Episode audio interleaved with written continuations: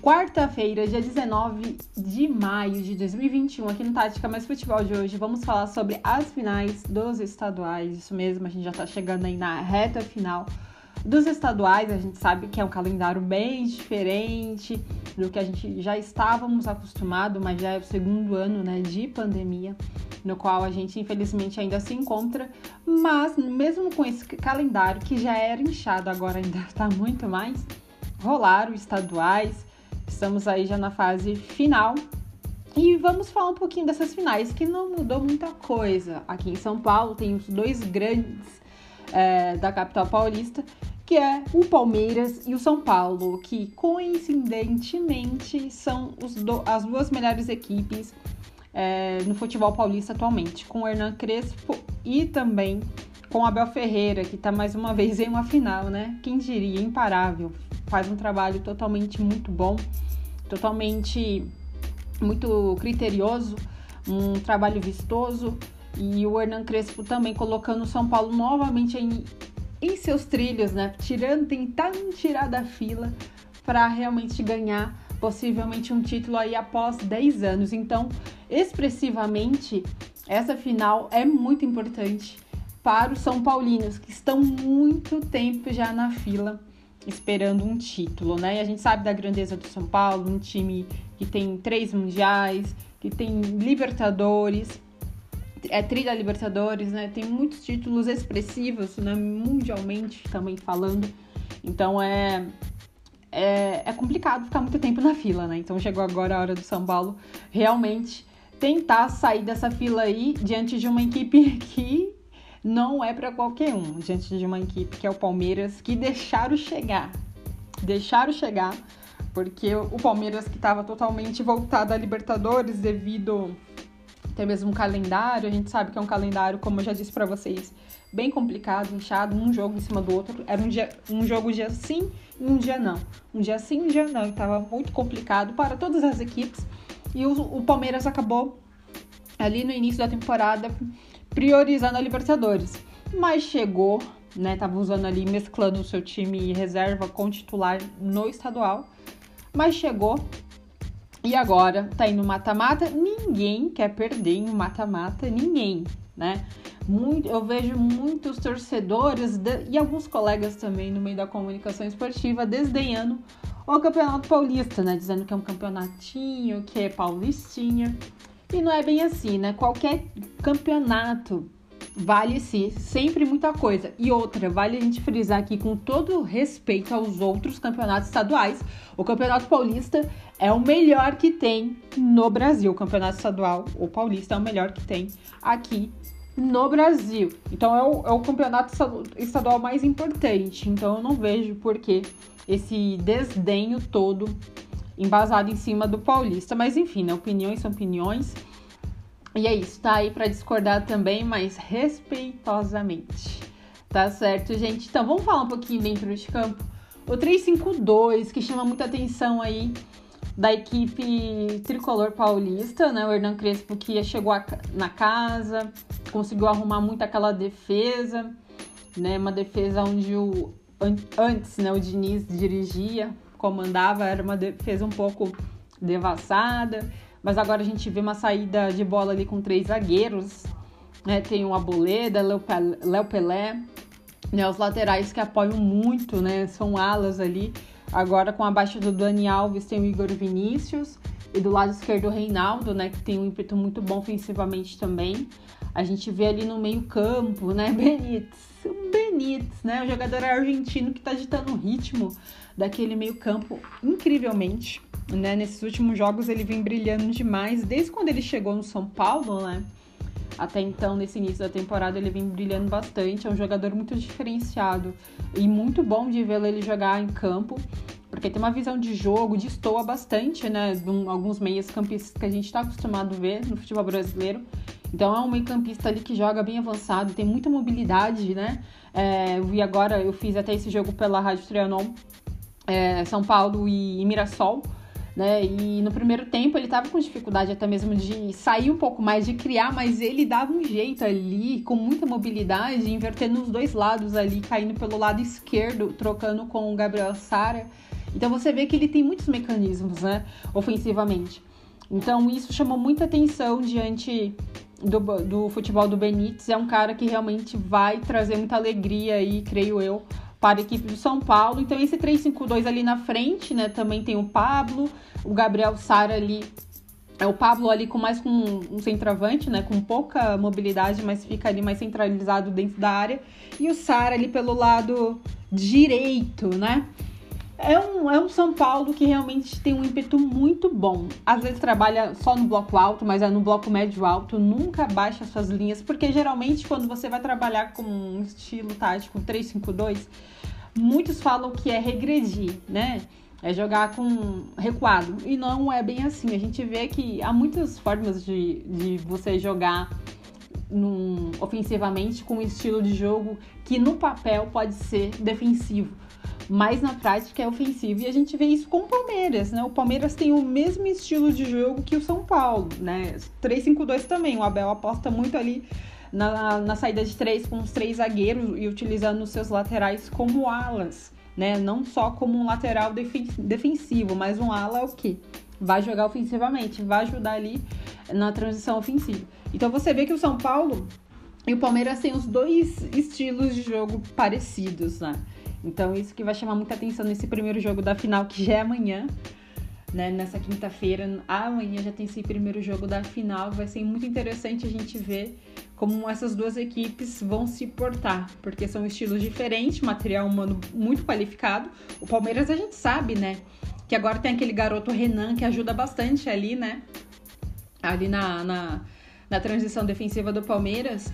O Abel deu essa oportunidade para ele, que é um garoto da academia né, do, do, do Palmeiras, e a gente vê que ele entrou muito bem como uma luva ali, né? E ajuda muito defensivamente e sobe bastante, né? Então vamos ver como vai, vai se portar também essa equipe do Palmeiras, que a gente já conhece muito bem. Tem Rafael Veiga, né, de um lado, e Benítez do outro, né, que são os motorzinhos ali do meio campo. Tem o Rony, que tá numa ascensão muito grande, né, um ponta ali, um ponta que é muito agudo, veloz, sabe jogar muito bem no um contra um, né, no contragolpe. Então vai ser muito, muito interessante a gente vê esse primeiro clássico aí, o Choque Rei, na final do Campeonato Paulista, que já tem data, né? Amanhã às 10 horas da noite. Bom, gente, vamos falar agora da outra final, que é o Fla-Flu, Cariocão, que é o jogo de ida e volta também. E o jogo da ida, é, o Fluminense começou com. deu empate, né? Mas ali com, começou com um ímpeto um pouco é, defensivo, digamos assim. Eu acho que o garoto Kaique não, não contribuiu muito bem. Por quê? Né? Vamos dizer o porquê que essa final, esse primeiro jogo da final do Carioca foi um pouco abaixo do esperado, né? No primeiro tempo foi do Flamengo. O Flamengo predominou. Porque o Fluminense não conseguia sair, né? Eu falei do ímpeto defensivo. Devido à marcação do, do Flamengo. A gente viu o Gerson muito bem, o Arão né? Então, o que aconteceu? O Arão e o Diego, né? Aqueles três, pode dizer meias, volantes também, que atuam assim, mas quem ficou mais como um volante é, na contenção foi o foi o Diego, liberando muito o Gerson, né? Eu acho que ele rende muito mais assim mesmo, liberando ele ofensivamente, né? Ele não é de marcar, mas sim de contribuir na nas transições ofensivas. E isso que aconteceu, né? O Gerson subia bastante, o Diego ficava, o Arão também acabava flutuando, disputando alguma jogada, né, ali entre na, nas ações de jogo ofensivas do, do Flamengo. Então, é, a gente viu o Flamengo predominando, né? O, o, o Fluminense com Nenê, Fred, Kaique não conseguiu sair desse ferrolho no qual ali o Flamengo fechava muito bem. Só que no segundo tempo, né, teve as alterações e que o Roger Machado fez, o Fluminense melhorou e conseguiu empatar diante do Flamengo. Eu acho que é um clássico que está bem aberto. O Fluminense vem numa crescente muito boa, apesar que perdeu ontem, né, pro Atlético Júnior é, na Libertadores. Mas tem um trabalho muito bom nesse início de temporada. Eu acho que vai ser o algoz. É, se vencer até mesmo o próprio Flamengo, que já vem há muito tempo aí à frente do Carioca. E o Fluminense bater de frente, né? Nesse jogo da volta lá no Maracanã. É, mas acho que tá bem aberto, sim, e tudo pode acontecer nesse jogo. Bom, lá no Rio Grande do Sul, né, teve Grêmio e Inter. O Grêmio venceu o jurado internacional de Angel Ramírez. E foi um jogo onde o Grêmio. Foi um jogo ali até mesmo bem competitivo, mas o Grêmio de Thiago Nunes, né, vem ali muito bem. O Thiago Nunes que chegou, conseguiu impulsionar rapidamente até então o seu estilo de jogo, dar um ímpeto para o time do Grêmio, né, um ímpeto de ofensividade, né, agressividade no ataque e de potencializar alguns atletas também. A gente vê é, muito bem o próprio Diego, né, ele que, que sabe jogar, é um jogador veterano no ataque e sabe jogar muito bem ali, é, utilizando o seu, a sua imposição física, né? Como um, um, próprio centroavante, às vezes um falso centroavante ou um meia, né? Então, com muita mobilidade e movimentação no ataque. Então, a gente vê um, um Grêmio que vem bem, né? Com o Thiago Nunes, que recentemente chegou lá. Então já vem com um ímpeto muito interessante da gente acompanhar. Já o Internacional também, né? O Angel Ramírez conseguiu também, já impôs seu estilo de jogo. É, a gente vê jogadores que estão em ascensão, é, muito bem ali. Tem o Yuri Alberto, né? Que é em Santos. A gente vê ali Patrick, Edenilson, né? Tem o Prachedes. Então é um internacional carimbado, né? A gente já conhece as suas peças. E foi um jogo assim, né? Foi uma virada ali no segundo tempo. Foi, tava bem competitivo, tava empatado e de, depois o Grêmio uma bola acabou virando o jogo com o Diego. Então a gente vê que tá em aberto também essa final, mais uma vez. E vamos ver como vai se portar agora nesse jogo da volta, né? Mas é o Grenal, é Grenal, gente. Então é, tudo pode acontecer literalmente, assim como um choque rei e também o Fla-Flu no Rio de Janeiro. A outra final lá em Minas, BH, BH, terra do pão de queijo.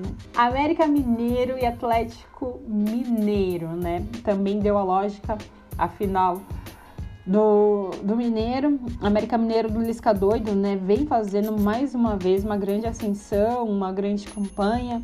Fez na Série B, né, do ano passado. A gente vai ter o América Mineiro na Série A esse ano. tô curiosa para ver. Campeonato Brasileiro daqui a pouquinho já começa, né? falta bem pouco. Então vai ser bem curioso ver o América Mineiro. É, eu acho que tem que se reforçar com certeza, porque perdeu ali também algum, alguns seus jogadores na defesa, né? Que hoje serve lá o, Ceará de Guto Ferreira.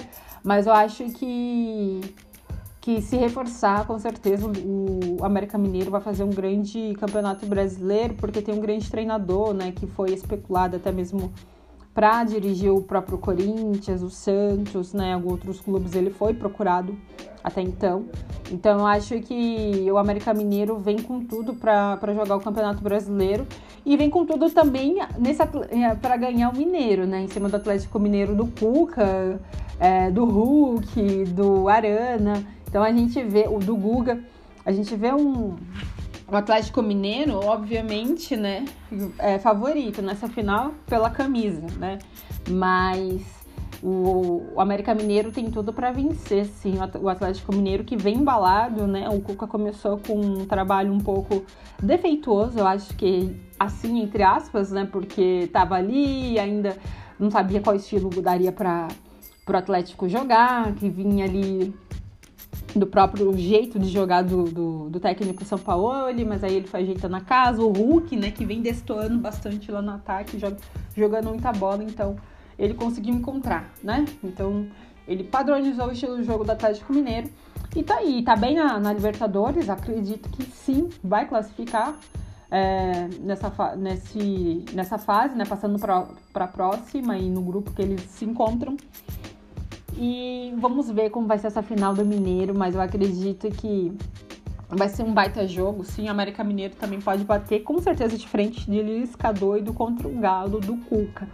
Então depois vocês mandam aí quais são os favoritos de vocês nas redes sociais lá nessas finais do estaduais, que tem o Fla-Flu no Carioca, aqui em São Paulo, Choque Rei, é, São Paulo e Palmeiras, e lá no Sul, Grenal, né? O Inter e Grêmio e em BH.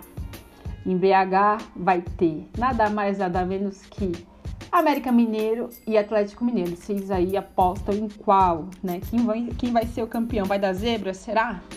vai dar zebra em algum desses estaduais? Então me contem nas redes sociais que eu sempre coloco aqui para vocês, né? Que é o arroba Ju com H C 2S Santos lá no Twitter, tá certo? Eu acho que no Twitter fica melhor pra gente é, dissecar um pouquinho e palpitar muito mais sobre essas finais dos estaduais. Bom, vamos falar agora do que aconteceu nessa semana aí, que foi a convocação para as, as eliminatórias, né? Da Copa do Mundo. Olha, teve o que falar sobre essa lista aqui do Tite. Da seleção principal, eu vou até colocar aqui para vocês já, para a gente poder falar um pouquinho do que vocês acham e a minha opinião sobre isso também, né? Sobre essa lista. Eu acho que o que me agradou mais foi a seleção olímpica do que a seleção principal. Vamos começar aqui pelos goleiros. Alisson do Liverpool, o Everton do Palmeiras, Ederson do City, laterais, o Danilo da Juventus, o Dani Alves do São Paulo, Renan Lodge do Atlético de Madrid, Alexandro da Juventus, zagueiros, Lucas Veríssimo do Benfica, Thiago Silva do Chelsea, Marquinhos do PSG e Éder Militão do Real Madrid. Meias, Casemiro do Real Madrid, Lucas Paquetá do Lyon, Fabinho do Liverpool, Fred do United, o Douglas Luiz do Aston Villa e Everton Ribeiro do Flamengo. Atacantes: Richardson do Everton, Roberto Firmino do Liverpool, Gabriel Jesus do City, Neymar do PSG, Gabigol do Flamengo, o Cebolinha do Benfica e o Vinícius Júnior do Real Madrid. Bom, foram esses atletas aqui que foram convocados para esses jogos da eliminatórios, que o primeiro vai ser aqui no Brasil, né, até então. O que eu achei dessa lista? Mais uma vez o Tite sendo conservador, né? O Tite, mais uma vez, sendo conservador, eu acho que isso é dele. Uma vez eu até comentei no meu Instagram, acho que foi há dois anos atrás, não sei, ou três anos atrás, que eu falei sobre o conservadorismo do Tite. Ele é um cara muito de grupo fechado. Dificilmente você vai ver ousadia nele. Essa é uma opinião minha, né? Mas eu, eu vejo isso nele. Eu acho que ele é esse conservador mesmo e se ele tem confiança naquele grupo, ele vai chamar aquele grupo mesmo se X ou Y não tá jogando bola, é, não tá bem na temporada. E para mim, seleção é o que realmente tá fazendo a vez, tá jogando bola na temporada. Eu acho que não muda muito isso. Seleção é isso. Seleção brasileira você dá oportunidade para quem tá brilhando, né? Então eu, eu vou muito nessa, nessa contramão desse pensamento dele, que é conservadorismo. Se você é ser muito conservador no seu trabalho, dando prioridades para pessoas que não estão dando mais.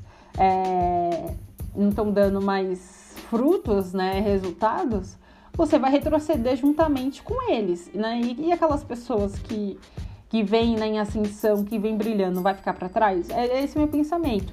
Então, acho que de goleiros aqui, o Alisson do Liverpool, né, o Everton e também o Ederson do City é incontestável, são os melhores que a gente tem, né? O Alisson é um goleiro que não vinha bem até então na temporada do Liverpool, a gente sabe que ele teve uma baixa, mas é um cara ali que é de confiança do Tite. Eu acho que por tudo que ele já fez também pela seleção, ele merece, né? E agora nessa finalzinho de temporada da Premier League, ele tá voltando a até então jogar muito. Fez esses dias até um gol de cabeça, né? Como um centroavante.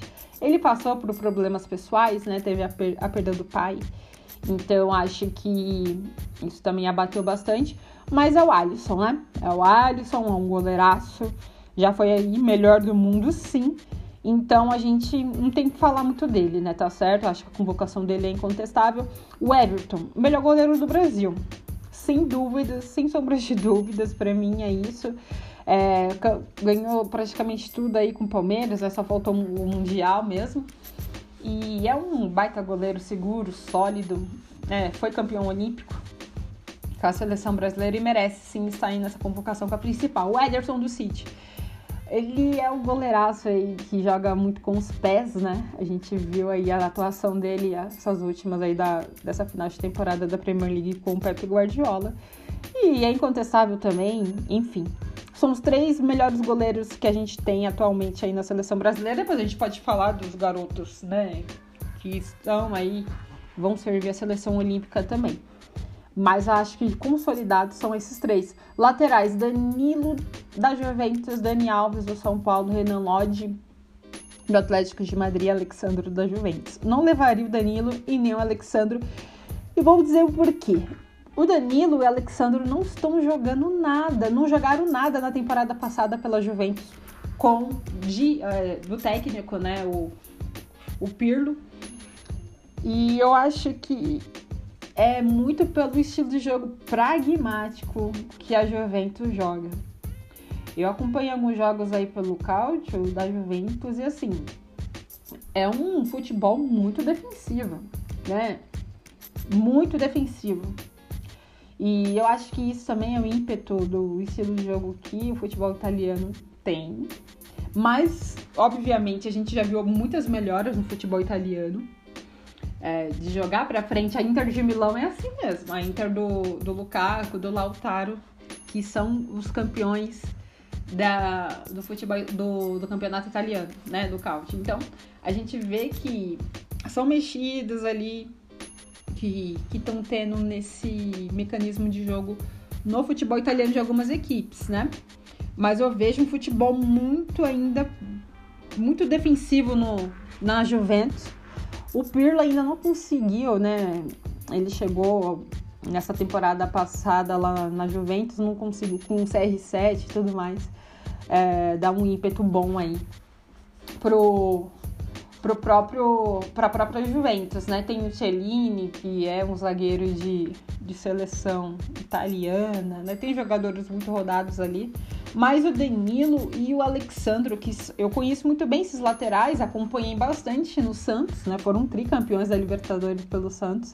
Sei, né, que o Danilo é um jogador polivalente, pode jogar no meio-campo também ali como volante.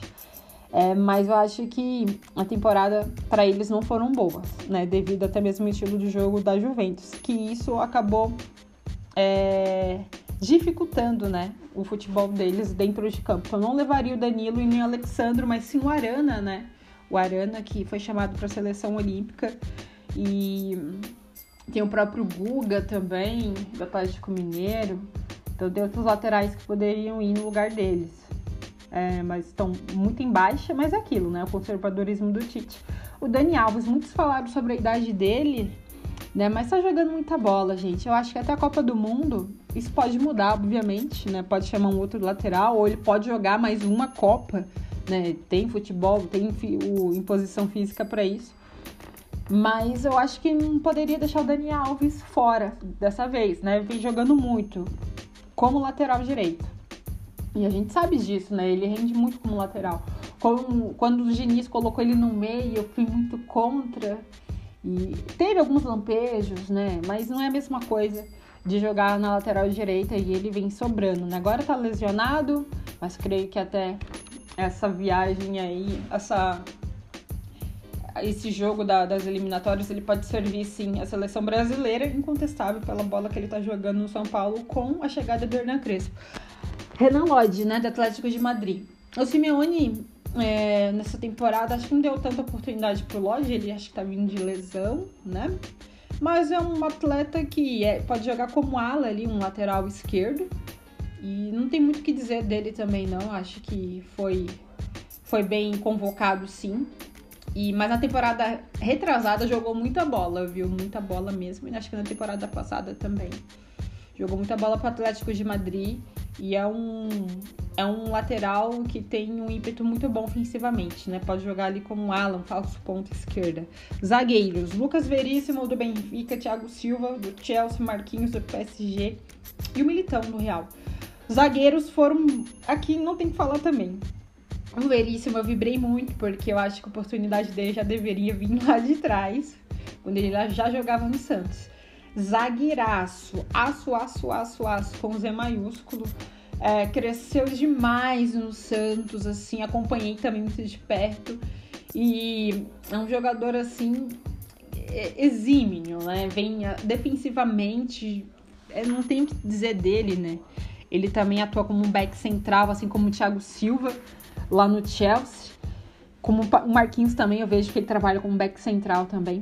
Então a, a gente vê que o Veríssimo, né, nessa crescente que ele teve na equipe Santista, é incontestável. A gente vê agora é, ele no Benfica fazendo gols, né? A solidez, a segurança que ele tem, ele merece demais. Eu acho que a, a carta, assim, cartada marcada e assim, um tiro de meta que o, que o Tite deu nessa convocação foi a convocação do, do Lucas Veríssimo, sem sombra de dúvidas, incontestável.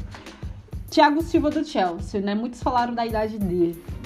Mas tá jogando muita bola, mesmo com 38 anos de idade. E é a mesma coisa do Dani Alves, gente. Eu acho que é, não tem como colocar esses. deixar esses caras fora e colocar em uma outra bolha, né? Devido à idade deles.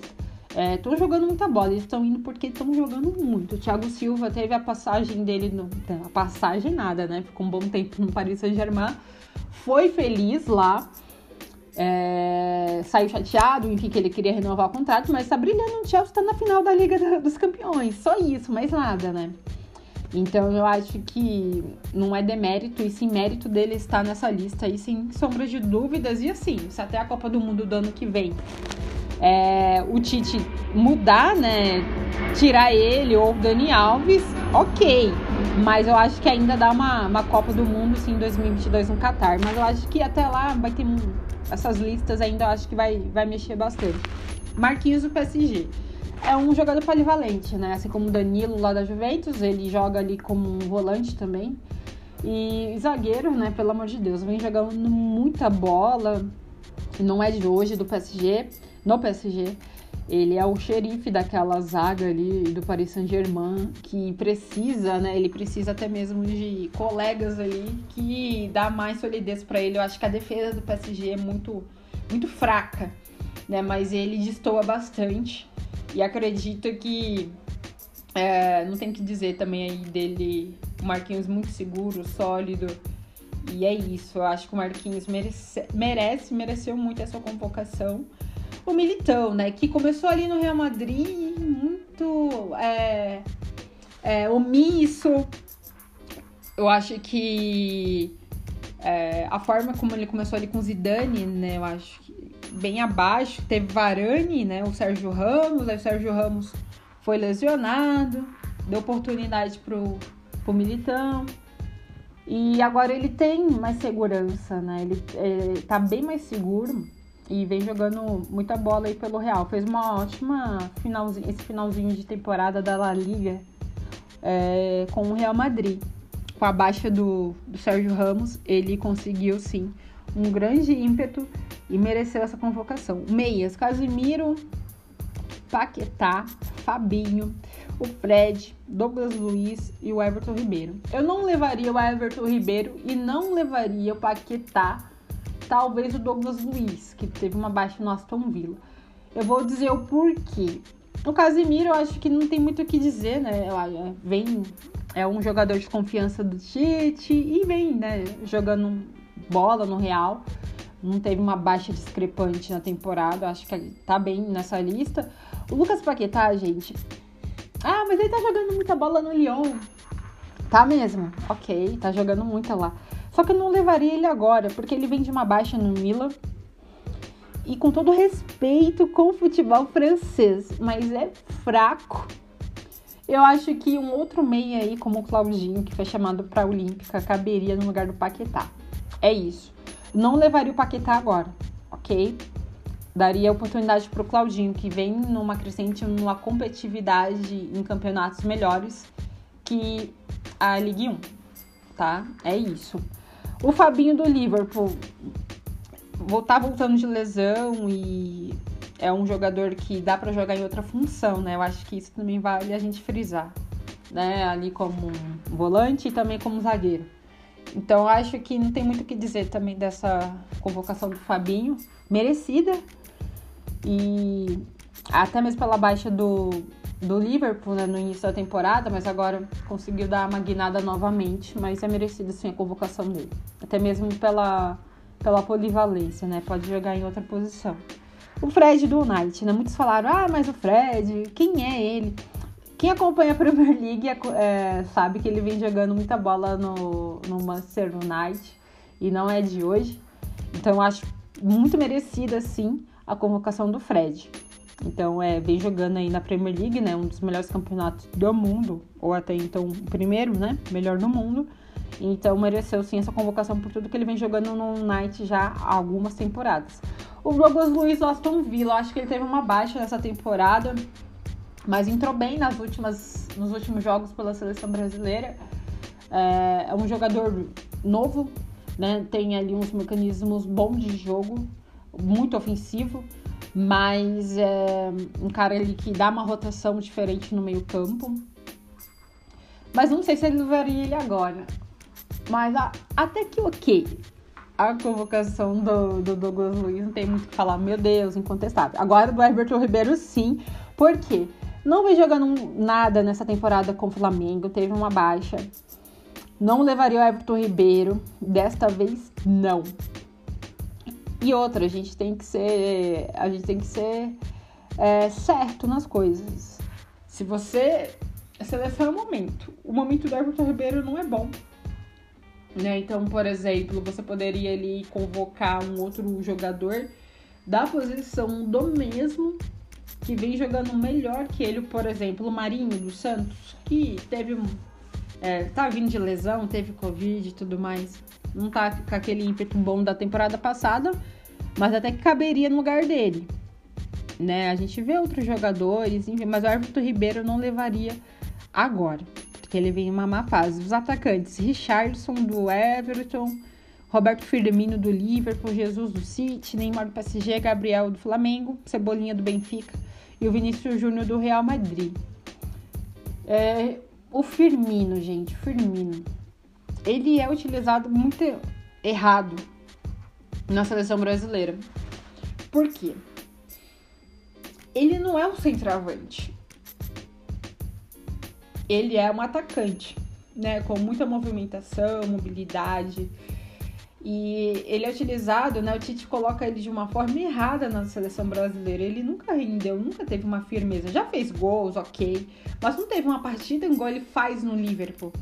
Tudo bem que nessa temporada ele teve uma baixa também, né? Devido à baixa do time, da equipe, do coletivo do Liverpool.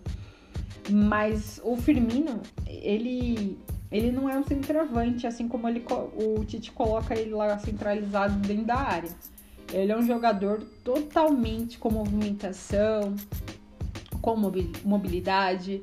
Então acredito que o Tite tem que acertar isso nele na seleção brasileira, porque vem utilizado muito mal o Firmino é, dentro da seleção. O Gabriel Jesus, é, apesar que lá no, no City não foi muito utilizado esse finalzinho de temporada, teve reva, revezamento, né? Do, do Pep Guardiola, com, colocando o Foden, o Sterling, é, o Bernardo Silva.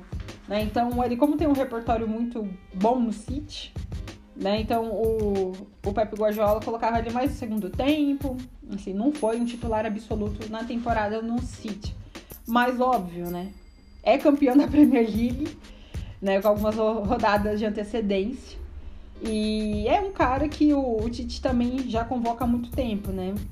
É, devido à confiança e o conservadorismo do treinador aí da seleção. E o Gabriel Jesus é isso. É, não é jogar também ali como um. Pode até jogar de falso 9, mas ele rende mais também com mais liberdade nas pontas, principalmente, ou com ponta esquerda ou ponta direita. Ali nas pontas ele rende mais do que jogar centralizado. Assim como o Tite colocava ele em alguns jogos. O Neymar, né? Incontestável, acho que é o cara que puxa a fila aí da seleção brasileira, é o protagonista da seleção brasileira. E é o cara que joga ali também é, como um meio atacante, como um ponta, joga também como um falso 9. E é isso, Neymar é o cara funcional dentro de campo nas transições ofensivas, né? Então, nem tenho o que dizer da temporada do Neymar, que até poderia ser melhor, né? Lá no Paris Saint-Germain, bateu ali na trave, não foram para a final é, da Champions, né? Mais uma vez. Mas aí na Ligue One, tá bem lá na França, né? Vem fazendo gols. E o Neymar é, é decisivo, né, gente? É o cara aí da seleção incontestável. Gabriel Flamengo. é, vem fazendo uma grande temporada, é o maior artilheiro aí, da, passou o número do Zico é, na Libertadores. E é o cara que decide, bate pênalti ali, nossa, é bizonho, né? Parece que ele tá. Enfim, eu fico impressionada da frieza como Gabriel bate um pênalti, né? Então se tornou o rei ali dos batedores de pênalti do Flamengo, ultrapassando o Zico, artilheiro aí da Libertadores. E o Gabriel é um cara que joga muito bem com movimentação também, né? Ali flutua, flutua bastante entre linhas. Ele tem um mecanismo ofensivo muito bom. Vai na área com o falso 9, é, trabalha nas pontas, né? Pode inverter os dois lados, na ponta esquerda, na ponta direita. Ele tem muita é, funciona, funcionalidade para isso. Então pode ajudar com certeza aí a, a seleção brasileira e também é incontestável não chamá-lo até pela temporada que ele fez, que vem fazendo. O Cebolinha no Benfica, eu acredito que poderia chamar ele uma outra oportunidade. Eu acho que o Cebolinha fez uma ascensão boa lá no Grêmio, na época com o Renato Gaúcho. E agora o Ferreirinha, por exemplo, poderia, caberia no lugar dele. O Ferreirinha, que é um jovem lá do Grêmio, caberia no lugar do, do Cebolinha.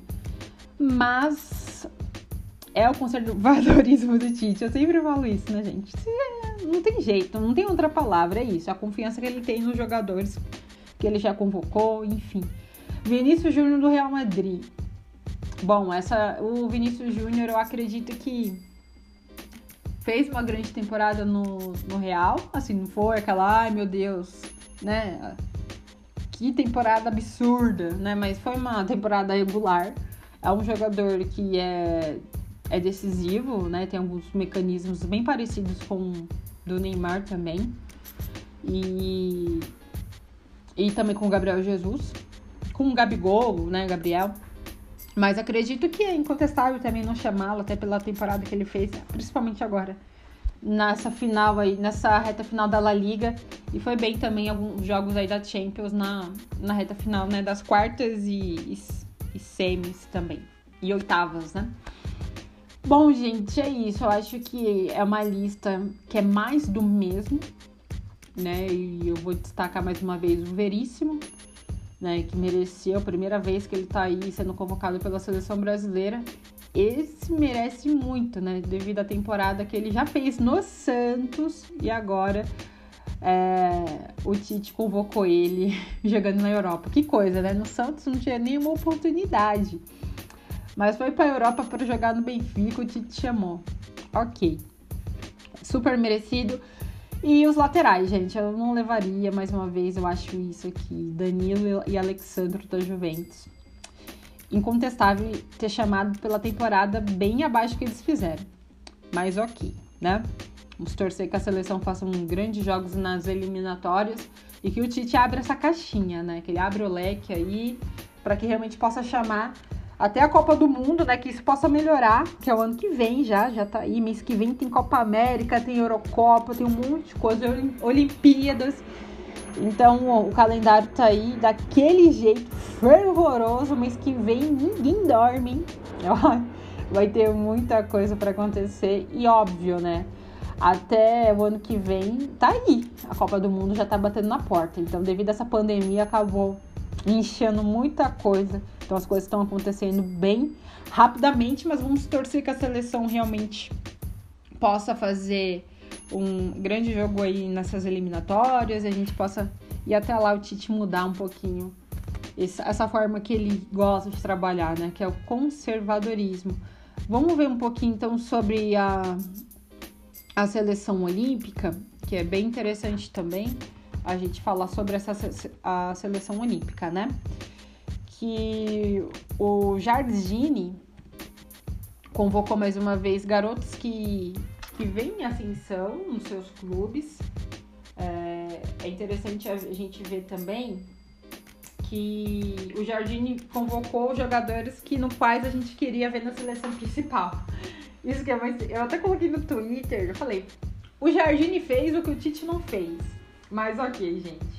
Isso chega a ser até, até engraçado. Mas vamos colocar aqui o que o Jardine fez nessa seleção olímpica, porque muitos disseram, nossa, a seleção olímpica tá bem melhor que a, que a seleção principal, porque realmente ele chamou os caras que vêm muito bem, né? É, garotos que vêm muito bem nos seus clubes. Vamos começar pelos goleiros. O Felipe Meglio, Megiolaro, nossa, Gabriel Brazão e o Daniel Fusato. Laterais, o Emerson e Dodô. Vamos ver aqui. Não, gente, essa lista aqui é uma lista antiga dele. Vamos ver os convocados do Jardim aqui de 2021. Então vamos lá. Seleção Olímpica, os convocados Jardim, goleiros Cleiton do Red Bull Bragantino, Breno do, do Grêmio e Brazão do Real Oviedo.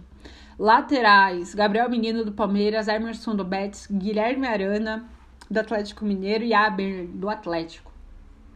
Os zagueiros: Gabriel do Arsenal, que é o Martinelli, Luiz Felipe da Lazio, Ibanez da Roma e o Nino do Fluminense.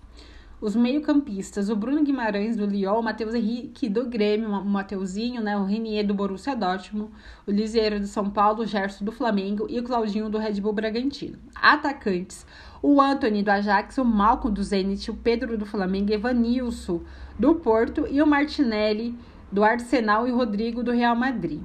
Certo, gente? Ó, só corrigindo, o Gabriel aqui é do Arsenal e o Martinelli, tá? Do Arsenal também. Confundiu aqui o Gabriel Martinelli, mas é Martinelli do Arsenal, atacante, e os zagueiros é Gabriel do Arsenal. Bom, vamos lá. É, começando aqui pelos goleiros, o Cleito do Red Bull Bragantino vem jogando bem, né? Com alguns jogos, eu acho que nessa questão dos goleiros aqui, não tem muito o que falar. Olha, que massa, mas o meio, o, as laterais, o meio ataque, ok. ok, muito bem, muito forte. Melhor que da seleção principal, inclusive.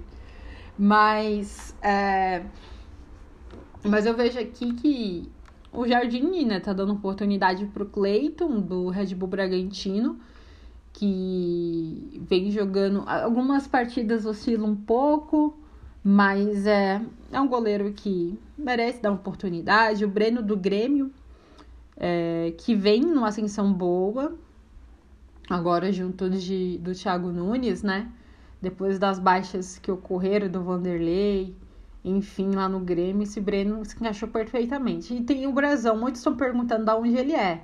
É do Real Oviedo, do Campeonato Espanhol, acho que da segunda divisão mesmo. E é um cara que está sendo acompanhado pelo, pela comissão, análise, análise, analista de desempenho do, do Jardine, né? Então vamos ficar, acho que vai ali como terceiro goleiro, mas vamos conhecer um pouco mais sobre o seu futebol. Os laterais, Gabriel Menino do Palmeiras, acho que incontestável, até pelo futebol que ele vem fazendo há muito tempo, jogando muito, né? Seu futebol. O Emerson do Betis também, e o Guilherme Arana do Atlético Mineiro, incontestável, né? Tá muito bem na temporada e não é de hoje. Inclusive, a gente tava falando até de ser chamado para a seleção principal, né? Mas foi chamado pelo Jardine.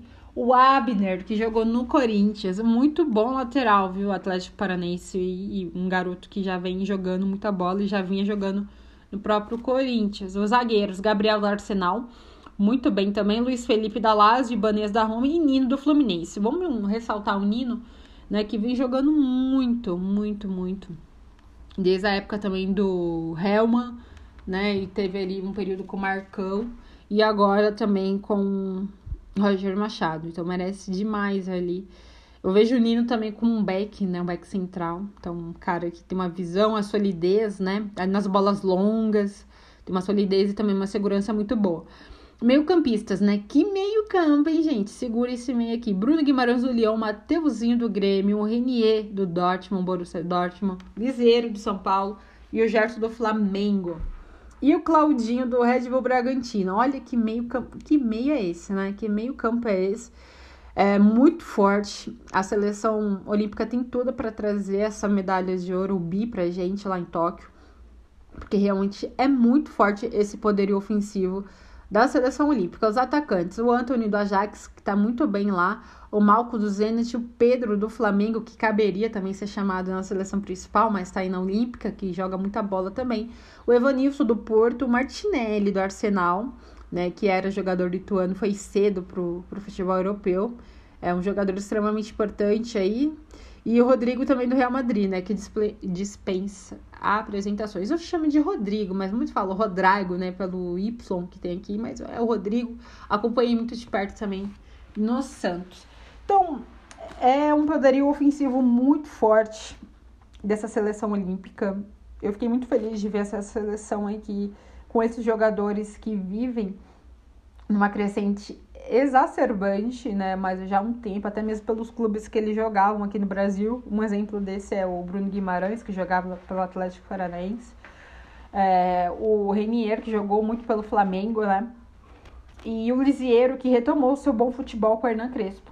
Né? Então vale a gente frisar isso. E o Gerson, né? Que caberia facilmente ali é, na posição do Everton Ribeiro, ali também naquela, naquela lista da, da seleção principal, mas foi chamado para jogar na seleção olímpica e o Claudinho, né? O Claudinho do Red Bull Bragantino, porque se não, se não fosse chamado para nenhuma dessas, meu Deus, né? Meu Deus, aí ia sair aí uma as notas, né? Cadê o Claudinho, né? Vem jogando muita bola e não é de hoje.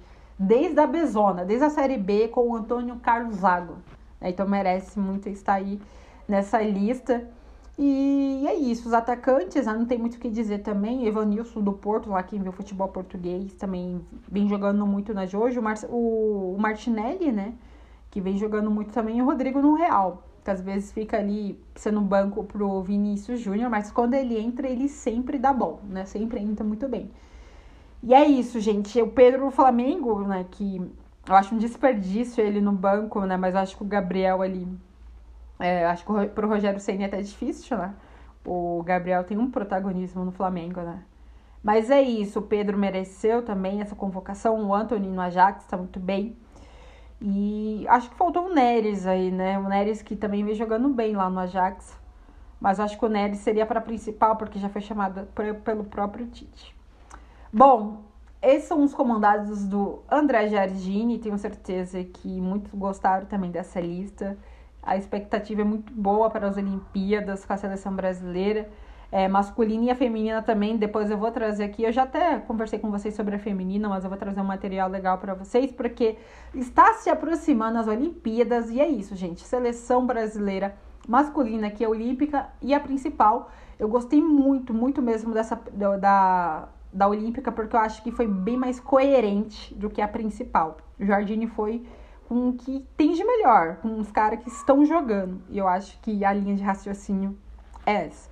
Mas vamos torcer que ambos né, façam bons jogos nas temporadas aí que estão por vir, na eliminatórias e também nas Olimpíadas. Bom, vamos falar agora do nosso minutinho aí do, do nosso balanço do que aconteceu no mundo da bola. Vamos começar com o futebol feminino, né? O futebol feminino, que tem o Brasileirão Feminino aí, comendo solto e a gente vai para a oitava rodada. Vamos ver os placares aqui. O Botafogo que venceu o Minas Brasília por 2 a 0. O Bahia que empatou com as meninas de São José. O Cruzeiro venceu o Napoli. O Napoli ainda tá bem, tá vem, vem, vem perdendo muitas partidas. Mas enfim, né? Eu acho que tem esse choque de você subir da, da 2 para a Série A mas acho que as coisas vão assimilando aos poucos. Mas as meninas cabulosas venceram por 3 a 0 Napoli. O Santos, as sereias, ficou no 0 a 0 com o Palmeiras que perdeu a liderança, hein? Perdeu a liderança, o Corinthians chegou. E o Santos ficou no 0 a 0 com o Palmeiras.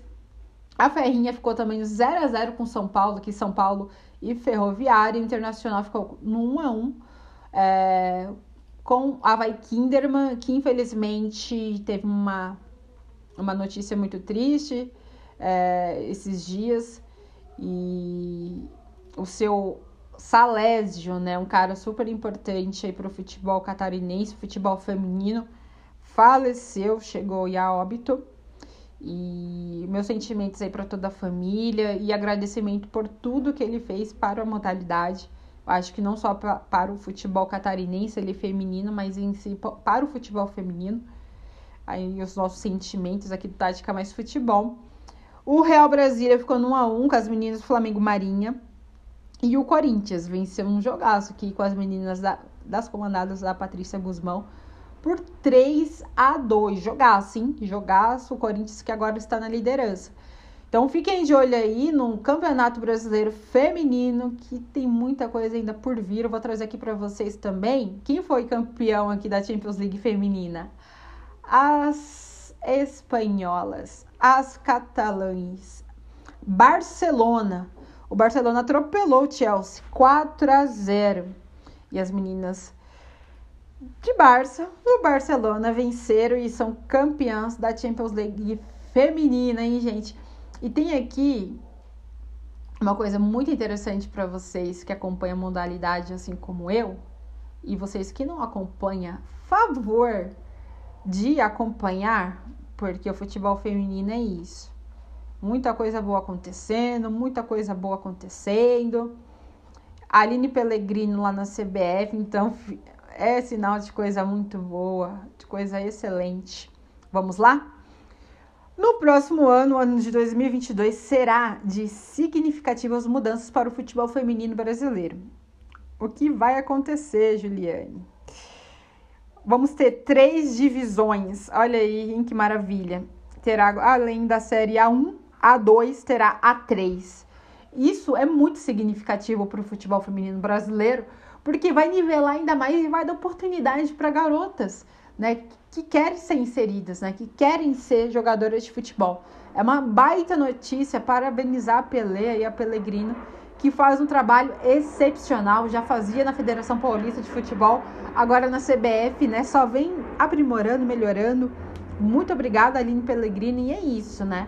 A gente sabe que o futebol feminino precisa de muito mais e tem pessoas interessadas, capacitadas no meio disso, que dá mais visibilidade, né? Que dá alternância, que dá oportunidade ainda mais para essa nivelação da modalidade. Então, será o quê? 16 clubes, 16 clubes é, na 1 com 134 jogos, mínimo de 15 jogos e máximo de 21 jogos, né? E dois clubes rebaixados aqui na 2, 16 clubes, 62 jogos, mínimos de 6 jogos, máximos de 12 jogos, 4 clubes rebaixados e 2 clubes sobem para 1, ok? A série A3 será 32 clubes, 46 jogos, mínimos de um jogo por clube, né? Máximos de 9 jogos e 4 clubes sobem para 2. Olha que maravilha, que baita notícia, né, gente? A nivelação do futebol feminino com certeza vai, vai aumentar. E é isso, nivelar, dar oportunidade para modalidade ainda mais visibilidade para essas meninas também que querem ser inseridas no futebol feminino. Parabéns, Pelé, é isso. Pessoas como você realmente engrandecem a, a modalidade. Vamos falar um pouquinho sobre a Copa Libertadores, os resultados de ontem. O Fluminense, que perdeu para o Atlético Júnior por 2 a 1 Eu acredito que ainda dá, dá ainda para o Fluminense sim classificar, mas deu uma declinada, viu? Vinha muito bem, inclusive, vem dando um declínio aqui. É, vamos falar do São Paulo, perdeu por 1 a 0 para o Racing, deu o que falar.